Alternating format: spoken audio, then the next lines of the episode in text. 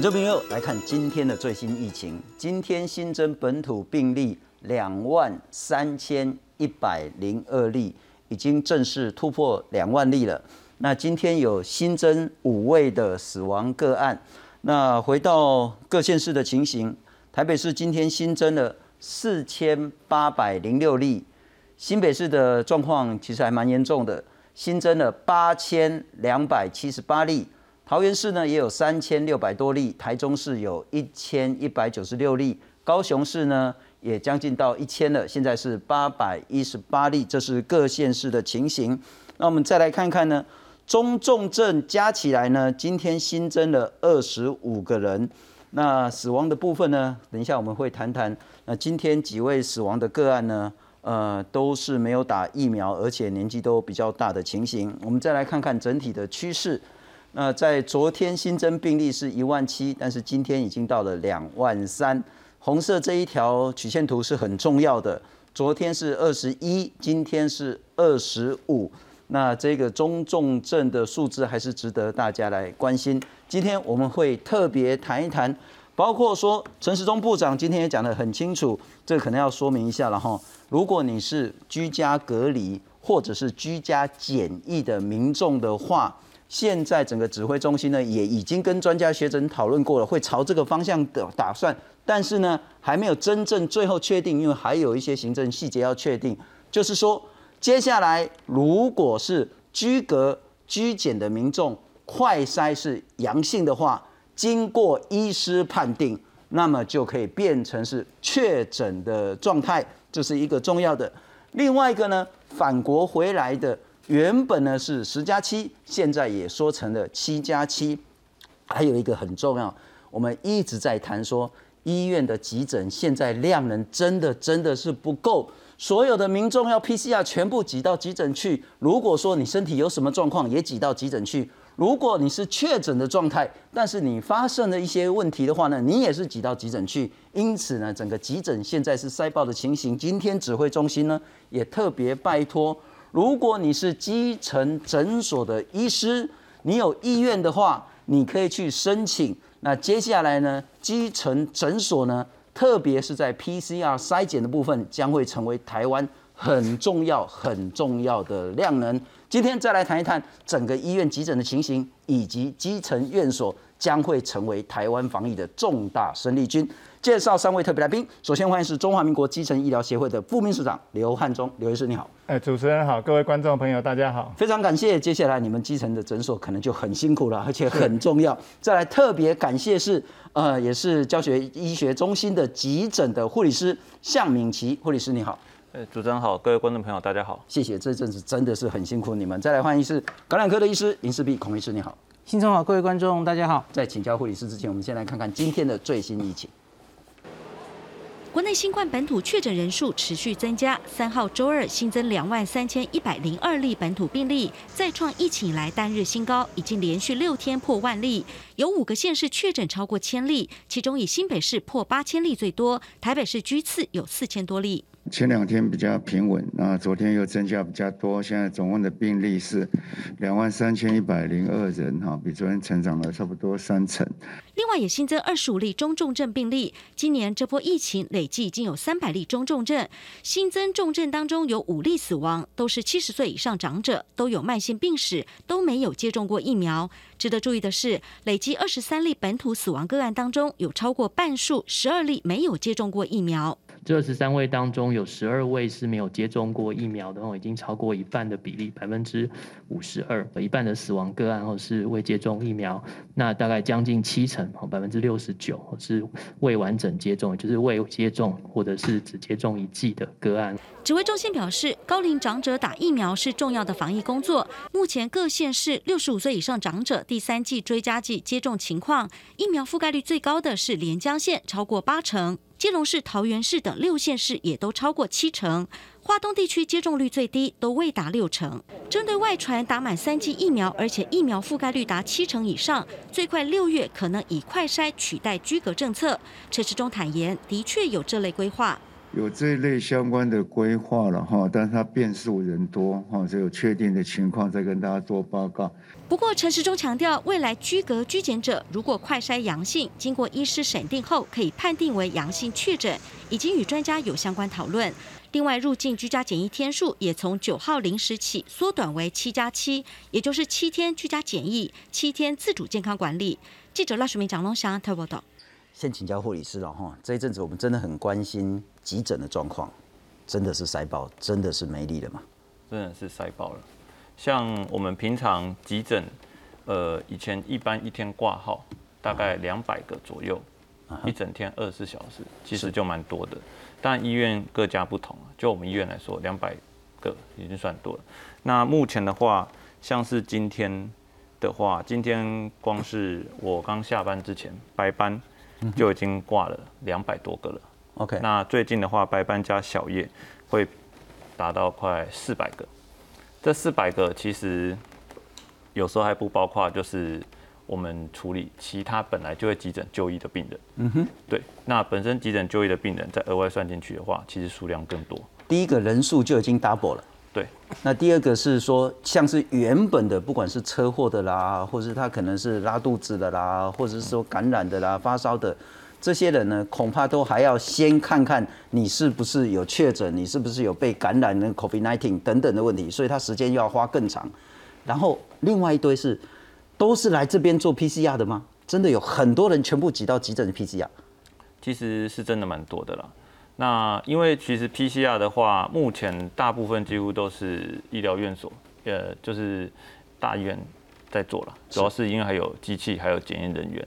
那目前基层呃诊所好像是没有在做的。是。那很多人因为有需要，生活上需要，比方说他需要跟公司请假，或是学生或小朋友，或是爸爸妈妈可能需要跟。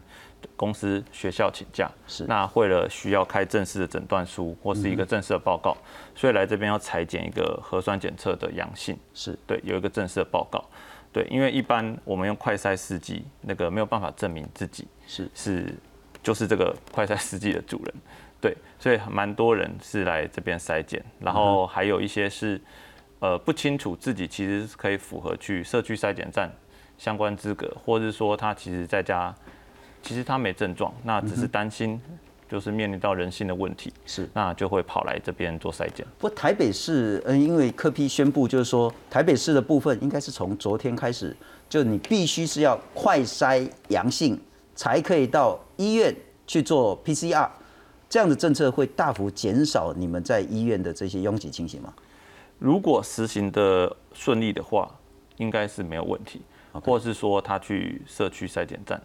但是许多人其实并不清楚自己附近有社区筛检站，是或是不知道自己可以去社区筛检站，常常也是会来直接来大医院，是就做 PCR。不过护理师，我要请教，我们当然是其实我们谈论那个医护的这人力紧缺啦，或者是过劳问题谈很久，我们当然清楚急诊经常是塞爆的情形，对，经常都是超支的情形。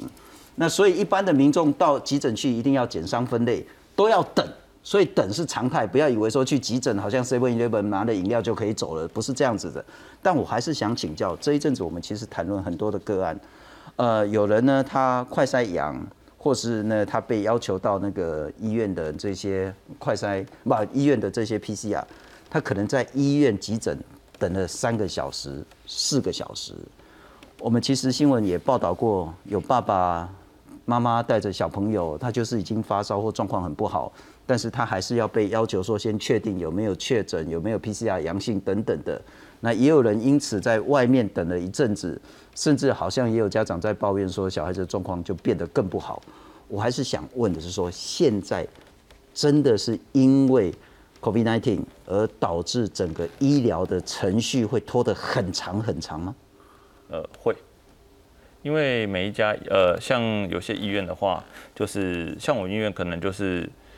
在外面如果有相关症状，是有些呼吸道症状、发烧，都会先采一个呃快筛，看是不是阴性。阴性的话就直接进到我们急诊里面看诊。要去重症区的就重症区，就一般轻症的诊间就去。那外伤的就外伤这样。那如果说它是阳性的话，我们会有两间隔离间。可以让他去分流。嗯哼，对，都是确诊的，去那边就是也有个轻症的，也有一个重症的，是对，可以去那边分流。那小朋友的部分的话，其实小朋友发烧是一个非常常见的主诉，对，也是大家从小到大最常受到了身体折磨的一个病症。那父母会担心是很正常的，没有人希望自己就是亲人甚至是小朋友受到这种折磨。是，但是他发烧来的话，我们还是会先做个快筛，因为快筛其实目前二三十分钟就出来了。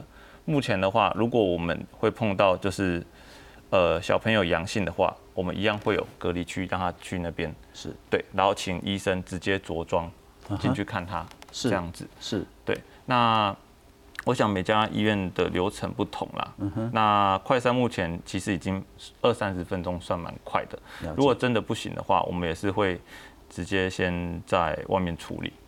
也就是说，就是如果我的小朋友现在状况真的不太好，呃，到医院急诊的部分，他还是得先快筛。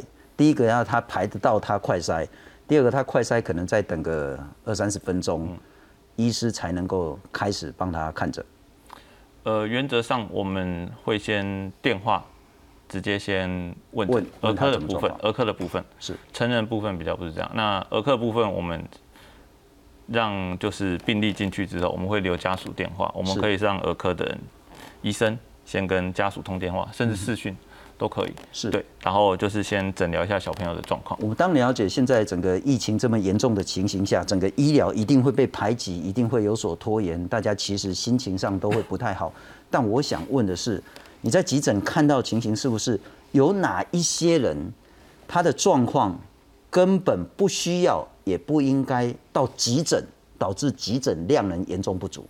呃，急诊有些人就是跑来凑筛检的话，我觉得像是一些诊断书的问题，或是说他其实没有症状，也没有接触史，他没有接触到任何居家隔离的人，周遭的人都没有，那他只是因为觉得自己可能会得，就来做筛检，或是说呃、他有接触史或接受狂烈，但是其实他没有症状，对，在家直接自己用快筛，或是好好观察自己身体有没有症状出现就可以了。啊，这种人你不可以把他赶走吗？原则上我们会劝退他，因为来急诊的部分的话，你除了碰到 COVID-19 的病人之外，是，你还相对冒着要接触其他非 COVID-19 病人的传染。但他如果坚持挂急诊，他挂了号，他就会在旁边等，你就得去 take care 他。是那好，我再请教一下医师然后。所以现在我们就遇到一个很大很大的情形是说，他都要一共哎哦，可能绝大部分都应该是在你的诊所去处理掉，可是现在通通挤到医院的急诊去，有没有办法不要让他们整个塞爆？因为他们塞爆之后，所有应该紧急照护的这些人呢，通通没办法得到及时的关心。呃，我们台湾呃健保几十年了哈，二十多年来，其实我们已经把病人的胃口给养坏了啦哈。哦，就是你就医非常的方便，你就医可以你想去哪里就去哪里哈。那你你啊医生不可以拒绝病人哈，所以这几十年来一直都是这样子的状况下，你突然要给他改，其实很困难的哈，很困难，这个非常不容易。你说你不要去看，不要去看长庚的急诊，你来看我的门诊哈。那 他本来就是对大医院的这个信任，他不会因为这样子去改变。所以你即使说你部分负担你增加一点，他还是一样都留在医院，他不会出来外面的诊所。是，是，但我想问的是说，那包括说，刚刚那个护理师也有谈到，他可能有接触史，但是他没症状。更严重是，他可能连接触史都没有，他就是心里会紧张，哦，怪丢啊呗。那更极端了、我相信这应该是少数的工。诶，我哪丢我还在掐波险的，就我可以去请领保险金这一部分。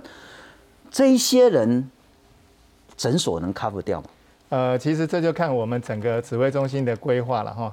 那因为我们一直在强调，就是说你在在这整个的疫情里面，你就是要保留最重要的哦，重中之重就是保留医院的医疗量能哈。是这个东西，其实是我们整个整个这个防疫的过程里面的决战的一个胜负的一个关键哈。嗯哼。那你医疗垮掉了以后，一定是全垮了哈。就是你就看到像韩国啦、像香港啦哈，这个出现就是呃医院的大排长龙，那还有一个地方也大排长龙了哈，就是殡仪馆了哈，我的这种的叫都排不进去的这种的状况，那这就是医疗量能的没有办法做一个很好的维护。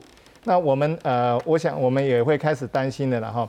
从四月初的时候，我们的我们的负压隔离病房、专责病房大概四千三百一十一间哈，那一个月后到目前剩下不到三十 percent 了哈。所以本身的这个呃这个量呢一直在就是在用掉的了哈，是在用掉。那现在目前才呃一天两万多人，那后面再继续每天都几万人的时候，我想我们的这个呃重症的这个病房一下就满了哈，一下就满，现在剩下三十不到三十 percent 嘛，是。所以科比才说你要需要用到氧气的才会让你进来到医院。哦，那当然这已经开始是我们一个有个警讯的哈，警讯的，因为后面的重症我们像。看看每天的这样子的话，每天都是二三十个、二三十个这样进来的时候，你再过个几天哦，真真的就是，呃，我们的 重症的病房是会很紧、很紧的。是是是，不过我再请教一下孔医师了哈。今天那个指挥官陈世忠他也讲得很清楚，接下来其实我们昨天就在谈这件事，那应该他们早就在规划。对。所以希望接下来基层诊所呢，如果你符合相关的这些防疫的规定，然后呢，这些医护人员也都有意愿的话。就可以开始申请，申请做什么呢？最重要，负担掉现在不管是社区筛检站，乃至于医院的急诊的 PCR 功能，这件事将会有什么改变？嗯，我这几天观察到一个现象，因为刚刚有急诊的同仁跟我们分享，我老婆是小儿感染科医师，她在她的医院也是要顾急诊的。这一波在小朋友身上，其实似乎那个来诊量更是跟海啸一样哦。呃，老婆说跟原本的来诊量大概是高了十倍，十倍。对，然后呢，就是他拼命的，就是帮小朋友做 PCR，然后在家里快筛阳的人蛮多的，一样，他来，然后几乎百分之百的快筛 PCR 就阳。那可是他们最近我有看到他们自己的医院，还有我看到新北市有做什么急门诊，台中也有类似的规划。那柯皮有说绿色通道，大家都看到了，这其实是在我们还没有解决问题之前，我们当然希望这个通报啊，或是这个可以不经过 PCR 就直接就进入后面的流程，这个是治治本。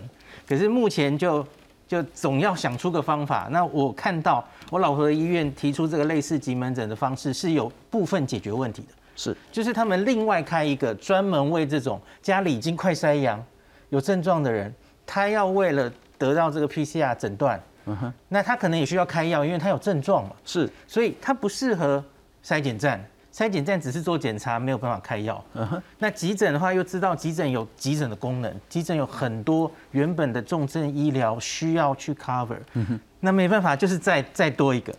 那叫老婆老婆的医院开了这个叫类似急门诊的地方。什么叫做急门诊啊？那就是说在急诊外面，然后户外的空气流通的地方，没错。然后呢，医师呢就坐在那边，你拿着健保卡，你不是付急诊的费用，你是付门诊的挂号费，开药的，然后可以拿药，对，而且你也可以很及时的马上看到医生，然后做 PCR，然后做 PCR。对，可是它它就是类似那种防护，只有两只手伸出去的。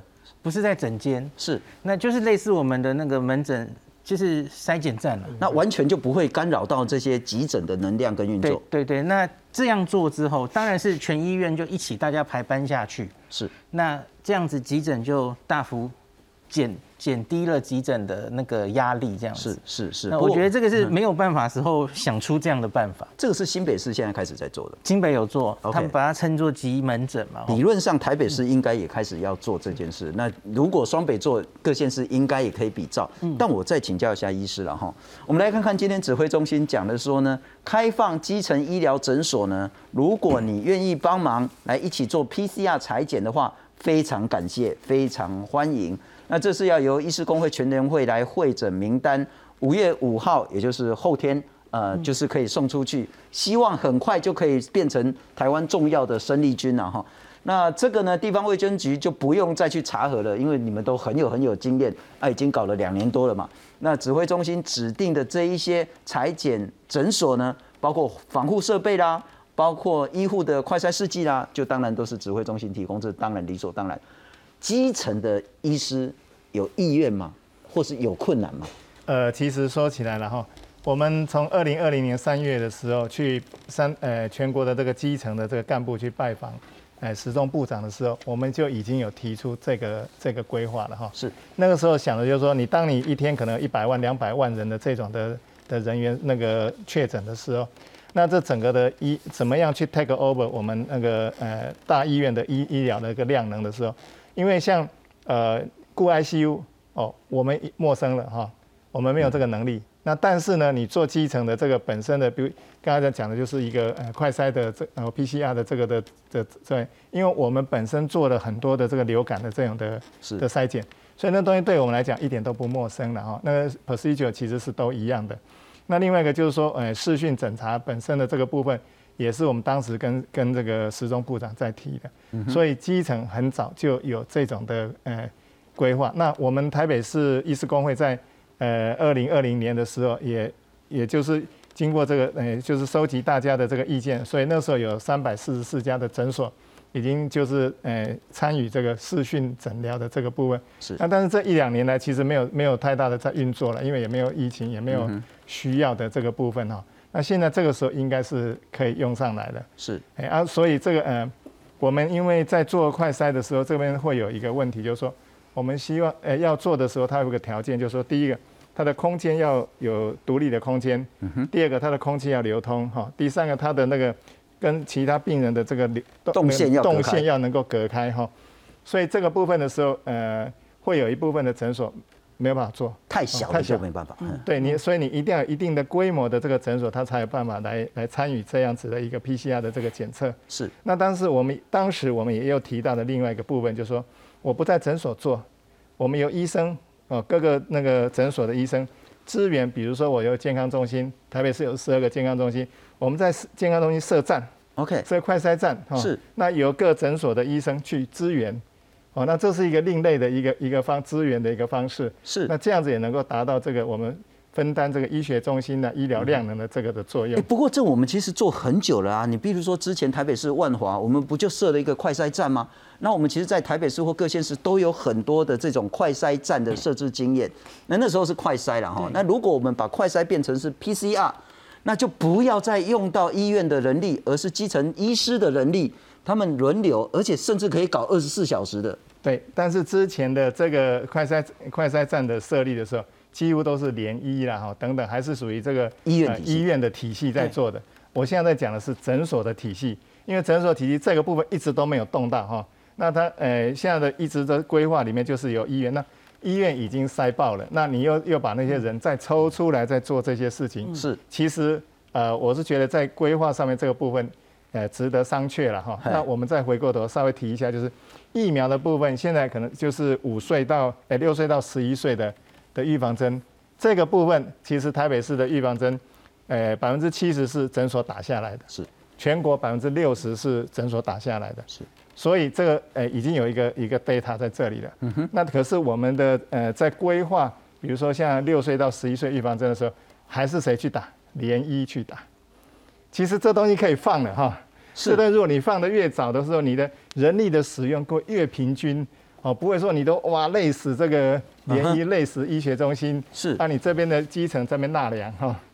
哦，这是很可惜的一个一个规划的方式了。对啊，新北市还有彰化，还有很多县市，今天小朋友的疫苗就开始打了。是。那我们自己也接到那个儿童小朋友要要不要打疫苗？那我们勾是说到学校打，啊是谁到学校打？医院的医师打，还是你们诊所的？主要是联医的医生。还是医院？是。所以我们都通都是耗医院的这资源。是。啊，甘北赛公啊，甘母亚公恁诊所医生开北要注销吗？啊。呃，你看哈，台北是百分之七十的疫苗是由基层诊所打下来的，嗯，所以怎么会他不会打？其实我们一天到晚本来就在打预防针啊，是是啊，所以就是我就觉得说很可惜了哈，这个有一部一批大的生力军在这里是没有去用到它，但某种程度可能是没有媒介，就是那个桥梁没做好。我们我们其实都靠什么？由医师工会来做联系，这样子是做一个最好的一个方式。像我们台北市医师工会在内湖也有一个这个中型的注射站。是，那就是呃，因为以前的注射站都是联医哈，或者是大医院在在打嘛，包括荣总啦，包括哈他们在他们在打。那后来荣总退掉了，那我们在内湖的时候，我们呃台北市医师工会就在那边接了一个这个中型的注射站，是。由我们诊所的医师去打。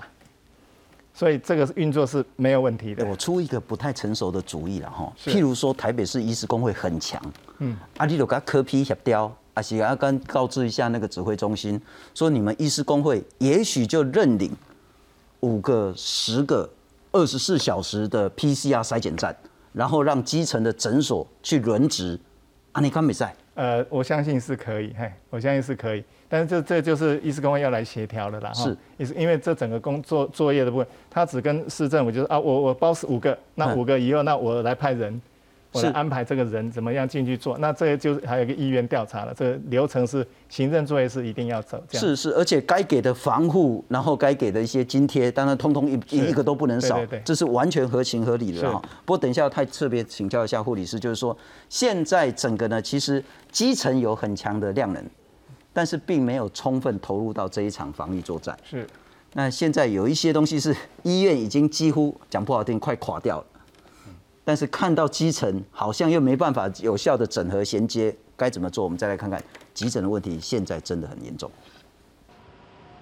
急诊室的筛检区排着长长的人龙，尽管指挥中心已经拍板快筛阳性才能到医院做 PCR 检测，但在确诊人数不断攀升的同时，急诊裁剪区依旧被挤爆，造成大量医护人力投入在快筛阳以及确诊轻症病患上，导致重症病人医疗照护品质大打折扣，甚至有医护人员爆出因为急诊塞满病人，造成重症病患只有一名护理师能急救，没有医师能及时诊治的状况。现在各家医院其实也有外科去支援那些急诊的部门去做筛检，呃，业务哈其实是还蛮多，必须抽掉他们原本在呃自己各科部门日常哈那医疗业务的时间去额外来帮忙。下午，台北市副市长黄珊珊来到联医中校院区视察及门诊设置的情况，结果发现流程动线上都还有改进的空间。我们看了一下，就是主要还是动线的问题，因为现在人比较多，所以我刚刚有请他们先找警察局再做一些改道的部分，让民一般的市民不会跟这个区域的快筛阳性的民众混杂。看起来急诊还是有很多的需求，所以快筛阳的部分的筛检站是分担掉了急诊的量的，所以我们这样子的话，这样急诊才能真正照顾到需要帮帮助的人。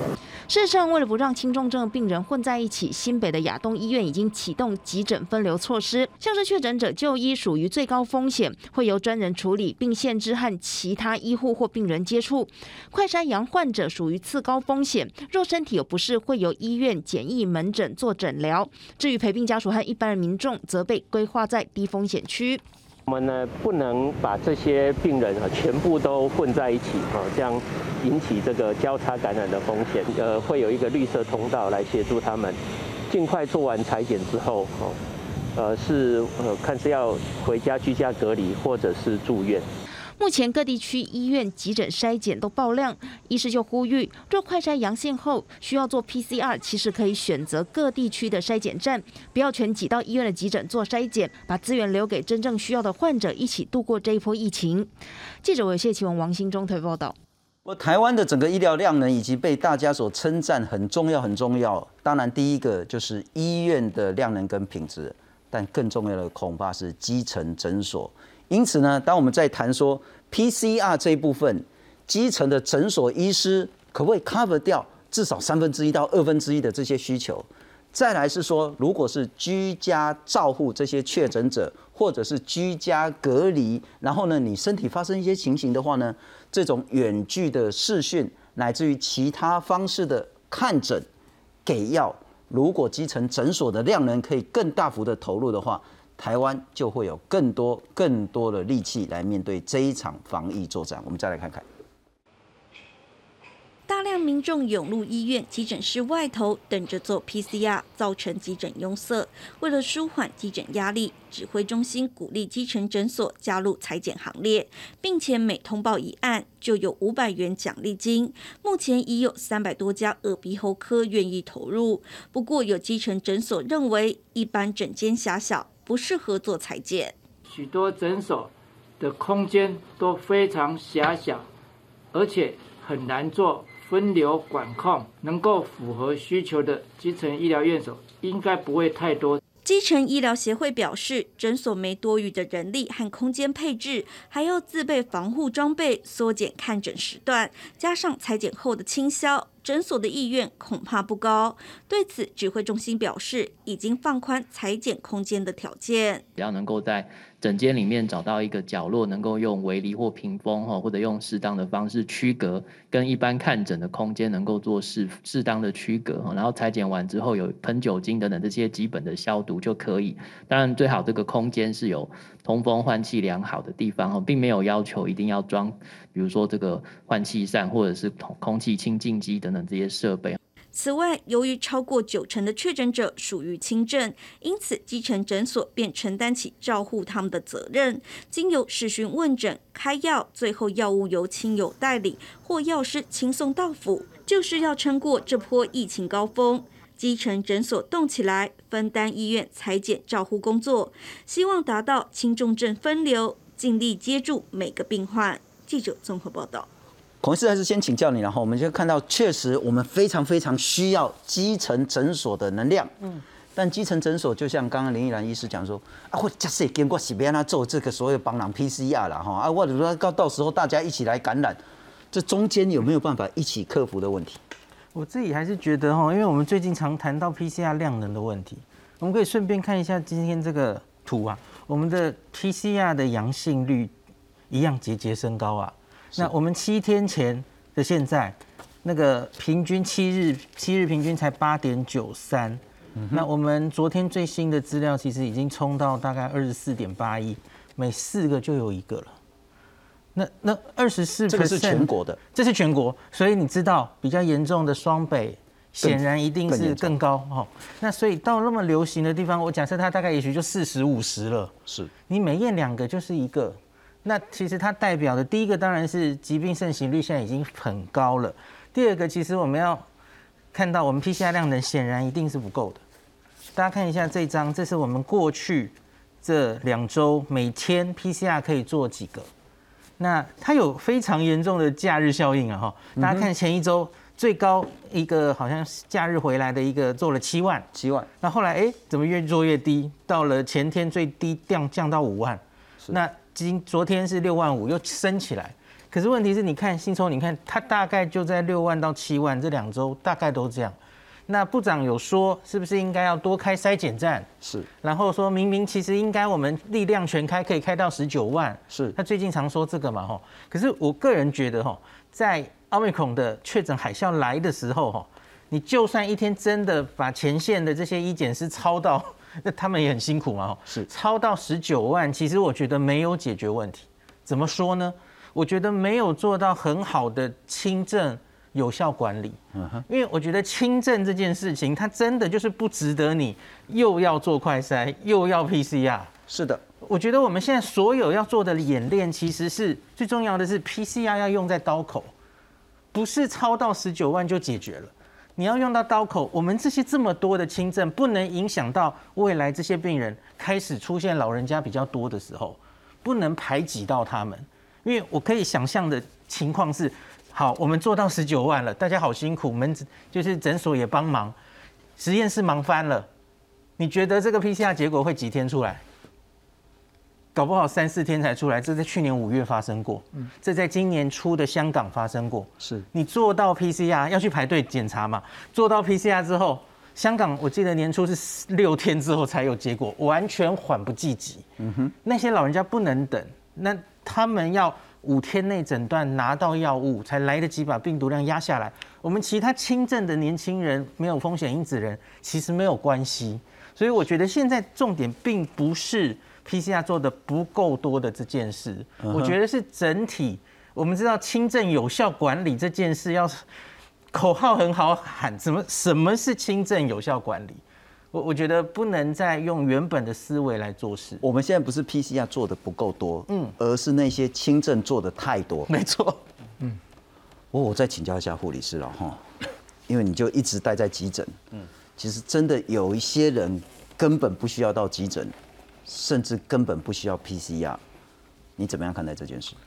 呃，我在急诊工作十一年了，那本身疫情还没开始前，很多人其实本身就不来了啦，就不需要来。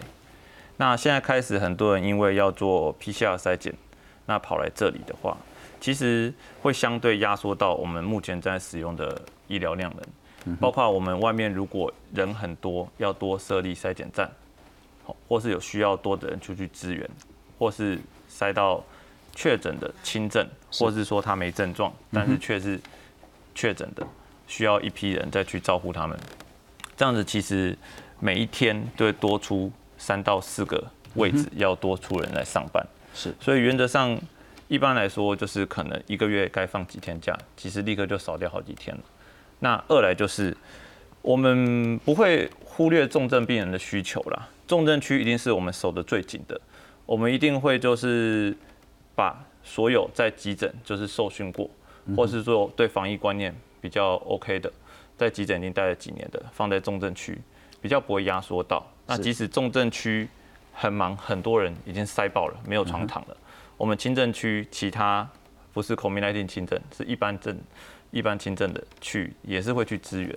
对，所以说，但是也有问题是说，其他来支援的，那他们的位置由谁扛住，就会变成由我们医院还有护理部其他单位的人来支援。是，那那些来支援的人，他们原本的家是怎么办？对那就不管是不这样讲的话，就不论是急诊还是其他单位，其实都有就是医疗量能就是被压缩到的可能。了解，对，了解。不过我们来看看，然后等一下也许会再多谈一点。其实我们或许真的可以再更思考一下，真的不需要一定要用 PCR 来当做确诊的唯一依据。那这中间可以有很多细腻的东西。譬如说，你是六十五岁，你是高风险因素，你可以早一点用 PCR 来确诊。对，那你把这个能量用在他们身上，你不要用在那种三十几岁年轻活蹦乱跳的这种年轻人的没症状的这个 PCR 确诊身上。那另外一个就是说，如果你要请领，不管是保险费，或是你需要公务证明、公务文书的话，这个当然理所当然，但你某种程度可以自费 PCR。你可以说在另外一个管道，你也不一定要到医院的急诊，你可以到另外一个包括社区筛检站，或是其他如果有基层诊所愿意支援的那样子的一个筛检站，就不用再去卡这个。不过我们再来看看，现在呢，因为急诊真的塞爆的情形下，开始慢慢的有其他的部分，包括说指挥中心呢说这些急救责任医院呢要开防疫门诊，用门诊来去释放急诊的一些需求。那对于快筛阳性的民众呢，评估、裁剪、诊疗都到这个防疫门诊，不要去急诊。新北市刚刚我们谈到说，有十一家医院已经开设了 COVID-19 的急门诊，就在急诊外面通风好的地方呢，用门诊的方式额外的这个能量进来，不过也没额外，还是医院的人力的哈。但是至少不会再吃到急诊的这些能力。那包括说呢，你要候诊、裁剪、看药、看诊、领药，都在急门诊处理掉。亚东、淡水、马街通通这样做。台北市呢有七个公费筛检站转变成为防疫门诊，也说不是只有筛检而已，它还可以看诊，还可以给药。那这是防疫门诊的部分，我们再来看看其他的这些做法了哈。社区筛检站，台北市刚我们谈到说这转型成防疫门诊，那现在筛检站的量呢大概是四千多人次，还是很少。那新北市呢是筛检跟诊疗分开进行，那现在量能大概是五万呃五千五百人次左右。我还是再请教一下医师了哈，这一部分我们很重要，谈了很久，最大的决胜点，第一个是您刚谈的，包括所谓的医疗量能的部分，但恐怕更重要的是量能就是这样。是，如果我们花了太多在不必要的地方，是，我们就必败无疑。是，可以怎么做？Yeah。呃，这这里刚刚呃，我非常支持那个呃孔医师跟那个主持人的说的说法了哈，真的是要把这个呃 PCR 用在刀口上哈，用在我们最需要的人来来做哈。那因为我们我们台湾的这个很多的呃，其实我们在看门诊的时候，有很多很多的人，他都觉得说，哎，我现在就是想要做一个这个 PCR 哦，来确认我自己的一个身体的状况。那在这里个部分的时候，当然。这一部分的话，是不是我们有一些就我我可以拒绝还是怎么样？我想我们指挥中心可以做一些规定，就好像说你没有用氧气的就不可以住住院哈，就没有要收住院。其实有一些的条件是可以规范的，那规范下来以后就是照着这个规范去走。是哦，那所以有些有些那个呃不必要的，就像刚刚讲的，就是说啊，你你二十岁哇跳跳的，那你也来这跟我吵，你要做 PCR，那而且你都没有什么症状，那我想这些其实是可以拒绝的哈。那我想医护人员在以前的话是大概都不会拒绝啦，以前都是都是照单全收。那在这种防疫的这个过程里面的时候。呃，非常时期应该要有非常的做法，但恐怕你没办法叫护理师或是个别医师说，我你走开，我不帮你做。他一定是要包括指挥中心的层级，乃至于到科室长或是侯市长的这个层级下令。对，你没有用到呼吸器，没有什么符合的东西，你就不准住院。你必须要什么快筛阳性才可以去做 PCR。甚至昨天洪子仁副院长也谈到说，有些人住院之后他就不出来了。其实我们也可以强制规定说，如果你的 CT 值达到某个标准，你就是应该要出院，啊，否则健保就不给付你了，等等的这些做法。对，所以应该要更彻底来去做这些事情。不过我再请教一下孔医师了哈，刚刚你一直谈到要管理轻症，可以再怎么管？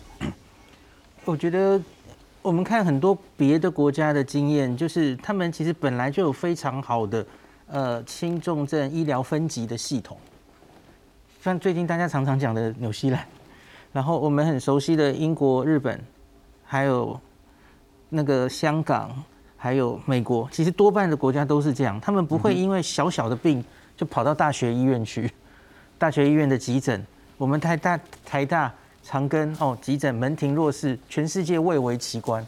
那所以我们是一个完全没有做好分级医疗的原本的环境，我们的民众被宠坏了。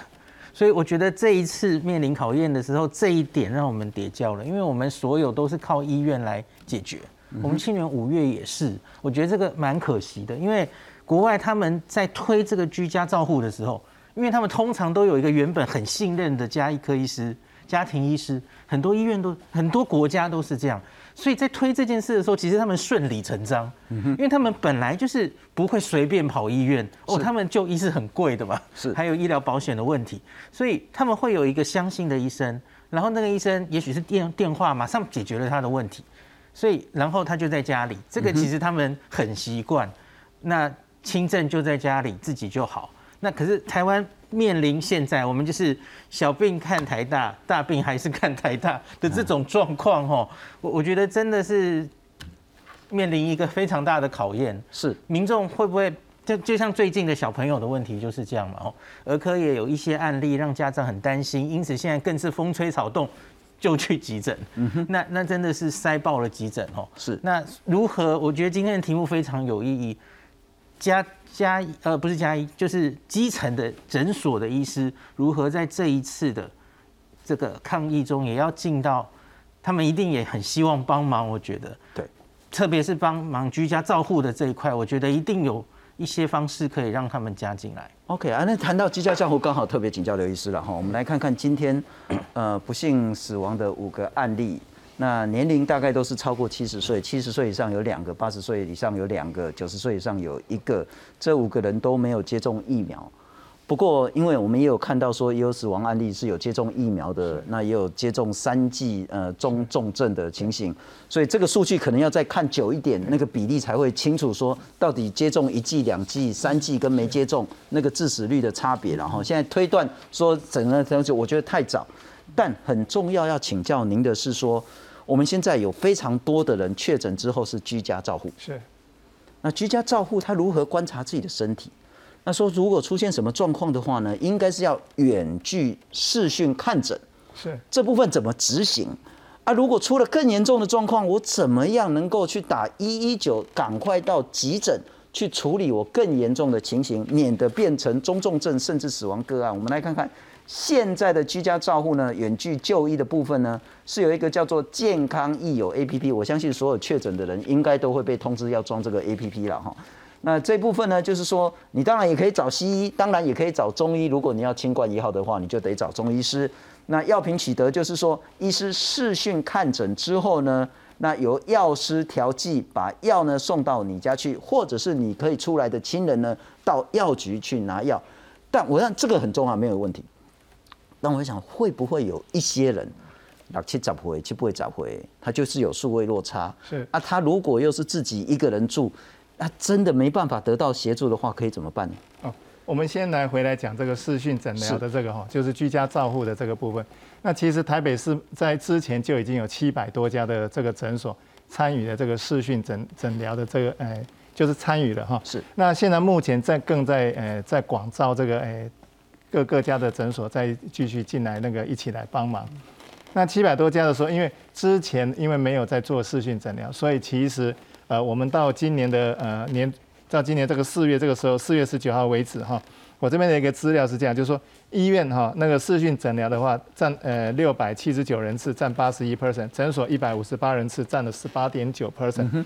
所以其实视讯诊疗目前才刚开始要做而已哈。是。那之前在四月以前的时候，其实是都没有在做，就是你有你有准备了哦。我们本来从呃在一两年前的时候就已经把这个诊所的这个部分已经 correction 好，那那个是一个基本的基本的 base。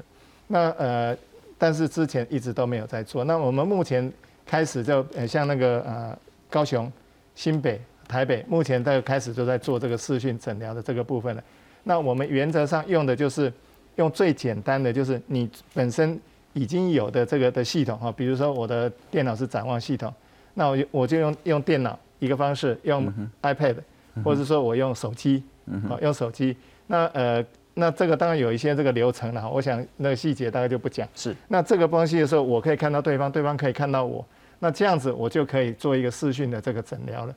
那事实上，我这几天，诶，我自己在诊所里面，我没有用到呃我们这个卫生单位的这个这个部分，我直接请病人，你呃你的孩子来帮你，诶拿药，或者说你有什么问题，你带你的手机过来，我就在他我他的手机跟。对方家里人的家人的手机就是这样，就直接可以，其实就可以。哦，譬如说我确诊，我被隔离了啊，我找我女儿说，你甲你炸你的手机啊，去迄个刘医师遐，啊，我甲刘医师诶用赖来沟通就会使。对对，嘿，上简单的就是。啊，无我搁要倒这安黑我都袂晓啊。诶是，啊，诶，这种就较麻烦，但是上简单就是这项。咱咱即摆拄着问题哦，上大问题就是讲。迄个诶，四大人吼，啊，袂晓用手机啊，吼，还是讲你手机啊，无无迄种迄个视讯的功能，敢若有号码即种的吼，啊，佫家己一个人带吼，咱上大的问题出伫遮，对，即个所在无法度做做视讯，是啊，嘿，啊，即个所在是安尼啦，我是感觉即个所在民政体系统就要进来了，哦，民政哦，我们的呃的里长啦，哈，什么他们就要进来，在这个部分怎么去帮忙他们？就像我们最近一直请里长帮忙，我们把一些。没有打预防针的老人家啊，怎么样把这些人给他催出来，然后来打预防针一样的意思。了解某种程度了，我又出一些馊主意，譬如说独居老人是啊，伊手机啊，就是迄个刚才会晓拨打迄款呢，啊，你敢袂使讲迄个地方的不管里长啊，或是这些卫生单位然后或社政单位。就伊一支手机啊，啊嘛得加加十工尔啦吼，啊你就讲带，你就安尼你甲开去，啊然后你就可以跟刘医师视讯啦，啊你对港口你就跟甲讲，啊伊就开药啊互你啦吼，这是一个很重要。不过视讯看起来是很重要，我还是想请教，刚我们一直在谈那个 PCR 基层的诊所要投入两人，但这是远距的，那除了这个之外，包括说他出现什么状况啊，啊不一定要送到一一九。哦，啊，基层诊所有办法处理吗？是，呃，原则上是这样子啦。我们在做这个视讯诊疗的时候，其实我们有一些状况的话，就是呃，要要请他，就是要要要到医院去去处理的哈。比如说他会呼呼吸困难哈，他会觉得他会喘，啊，有一些什么胸痛呐、胸闷呐哈，或者说他的意识哎觉得好像有点不太清楚哈。那或者说我们说的然后嘴唇呐、指甲这个有点。有点紫的这样的状况了哈，或者说他有发高烧，或者说他没有什么烧，可是他心跳很快，哦，那那个没有办法进食，没有办法喝水，哦，那二十四小时没有尿啦，什么等等的这些的状况的时候，是，那这些都是我们在这个视讯诊查的的时候里面特别要会去注意到的，嗯哼，哦，那这这个是就是说，呃，像这样子的 case。大概就是要一九，或是要要转的了哈。了解。那这个部分的话，我们讲到这里的话，原则上这都比较属于成人，好，成人哈，成人。那在这里的时候，我我在这边也呼吁一下我们的这个诶爸爸妈妈哈，其实爸爸妈妈您就是一个最好的观察者哈。当您觉得家里的孩子确诊，而你觉得他的状况怪怪的，嗯哼，你就要小心了哈。这个就是他有有 something wrong 的时候了哈。那这个时候的话，就是你要求要邀请医生来帮忙的时候，哦，爸爸妈妈是一个最好的观察者，OK，我如果觉得他怪怪的，不必然我很快就打一一九，我可以先用视讯问一下这些基层的诊所医师。是，那基层总是医师比你厉害吧？对，一公没工啊，这打一一九，甚至医师可以帮忙处理一一九，赶快送过去医院。这个是很重要的。不过我可能最后花一点时间请教孔医师。嗯，儿童疫苗现在打了，这是我们今天哎，请导播让我看一下，这是我家的那个 调查意愿书了哈。台北市啊，当然各自都挪掉了。啊，事实上我们在看这四点，说你以前有没有疫苗过敏啦？啊，是免疫低下啦？哈，啊，小屁孩不可能怀孕嘛？哈，那还有说是不是有身体不适？我们就在想啊，到底啊，后来我们还是决定要打了哈。可是很多家长这几天可能会天人交战，要煮啊不爱煮，啊是要煮莫德纳，要煮 B N T，我们来看看。有没有感觉？还好，就像像什么冰岛？新北市开放儿童接种莫德纳疫苗，但还是有家长不放心，担心孩子出现副作用，保持观望的态度。而且 B N T 疫苗渴望在五月中旬引进来台，也让不少家长决定暂缓施打，出现抽单潮。因为莫德纳目前看起来国外实证的数据是比较少的，然后 B N T 看起来，因为 B N T 在美国施打比较普遍了。所以 B N T 看起来应该对小孩子是比较安全一点。家长知道之后其实蛮困扰的，就是蛮紧，不晓得怎么去处理，因为到现在疫苗打了副作用怎样，那我们都不知道。对对对，可能就是在多观察看。彰化县大城乡的美丰国小，全校四十名学童有十七人接种，另一所潭前国小则有十位学童接种疫苗。不过有一对小一的双胞胎兄弟接种后疑似出现不适症状。那检查的结果，呃，就是呃都没有什么样子的问题，只有这个胸痛的问题。那哥哥哈是今天早上十点多的时候跟老师反映，他也有这个胸痛的情形。校方表示，经过送医评估后没有大碍，有家长带回家休息，其他同学则正常上课。医师指出，六到十一岁的学童接种疫苗可能出现的副作用和大人差不多。根据我们的经验，我们心肌炎跟心毛炎，大部分的孩子大概在三四天以内就会慢慢自行缓解了。所以，我们基于保护孩子一个最大的利益跟保护孩子的健康，我们还是建议要赶快施打。医师表示，绝大部分的症状会自行缓解，因此建议还是要施打疫苗。记者综合报道。不过，孔医师还是那个问题啦，哈，该不该打？要不要等一下 B N T 啊？打了万一有怎么样？家长现在说实在头很痛，你会怎么建议？呃，五月一号儿科医学会那个儿科医学会有发一个声明，然后他其实有整理，就是基本上还是那四个字利大于弊了。他整理了一些证据，然后也很详细说明了大概可能发生的不良反应。大家对担心的心肌炎到底有哪一些证据了？哈，简单的讲，其实就是。B N T 有辉瑞儿童疫苗有比较多的大型的有效性或是安全性的证据，这已经在美国或是世界上很多国家都打过了，所以它资料多。那莫德纳的话，就是刚刚世界各国才都批准，所以它没有很大的资料。这这的确是这样，所以大家会担心莫德纳剂量又用的比较高，它会不会心肌炎的几率比较高？可是我也跟大家解释过，我们目前其实做的方式就是故意把它拉。两剂拉到十二周再施打，这个在青少年已经证明可以大幅减少心肌炎的几率。是，那从辉瑞的的效那个经验看起来，心肌炎发生的重比较严重的几率比较大的风险族群是男生十六到十八岁，这个年轻男生跟这个荷尔蒙有关的哦，所以儿童其实应该几率不是这么大。那所以大家各自判断。那我。自己的 p o c k e t 也有整理一集哦，各方的观点，我觉得黄聪尼医师讲的我特别觉得好，他就说，假如爸妈爸妈在商量要不要打疫苗哦，爸妈会因为现在感染很多，你很怕儿童染疫，会不打疫苗害你睡不着，你整天怕他在学校被感染，那你就打。了解。反过来，你因为他打了这个疫苗，哦，你你会担心，你会担心未知的不良反应。OK。那那你就不打。假如爸妈意见不合，吼，家庭不和乐，那就先打一针。怎么说呢？因为先打一针，大家知道，莫德纳这些呃辉瑞主要的不良反应都发生在第二季，是心肌炎啊、发烧的比例啊，都是第二季。这个大家成人很多人打过都知道嘛。了解。我们至少可以先打一剂，那再说。不过都不强迫了哈，还是家长跟小朋友要沟通。医师，你的看法？呃，在这里我强调一个哈，我们现在目前一天两万多人哈，那我们估计五月底到六月初的时候，它会到达顶峰哈，嗯会到达最高峰哈。那所以我们呃，我们在打，我们目前第一季跟第二季的时间是隔三个月哈，隔三个月。所以你今天如果说现在五月初打了，两个礼拜后抗体上来了，你刚好可以遇到这个抵抗这个呃传染的高峰期的时候。那如果说你现在在等那个 BNT，BNT 大概六月啊，或甚至六月中的时候会打，那那个时候的高峰正在高峰啊，高峰已经准备要开始要下来了。是，所以其实这个汤明上并没有给我们的家长很多的考虑的时间，没有很多考虑的时间。啊，因为打好了预防针来来对抗这个高峰期呢，还是你要等到高峰期那个时候你再来打预防针？哦，所以这个家长可能在这个部分要好好的想一想。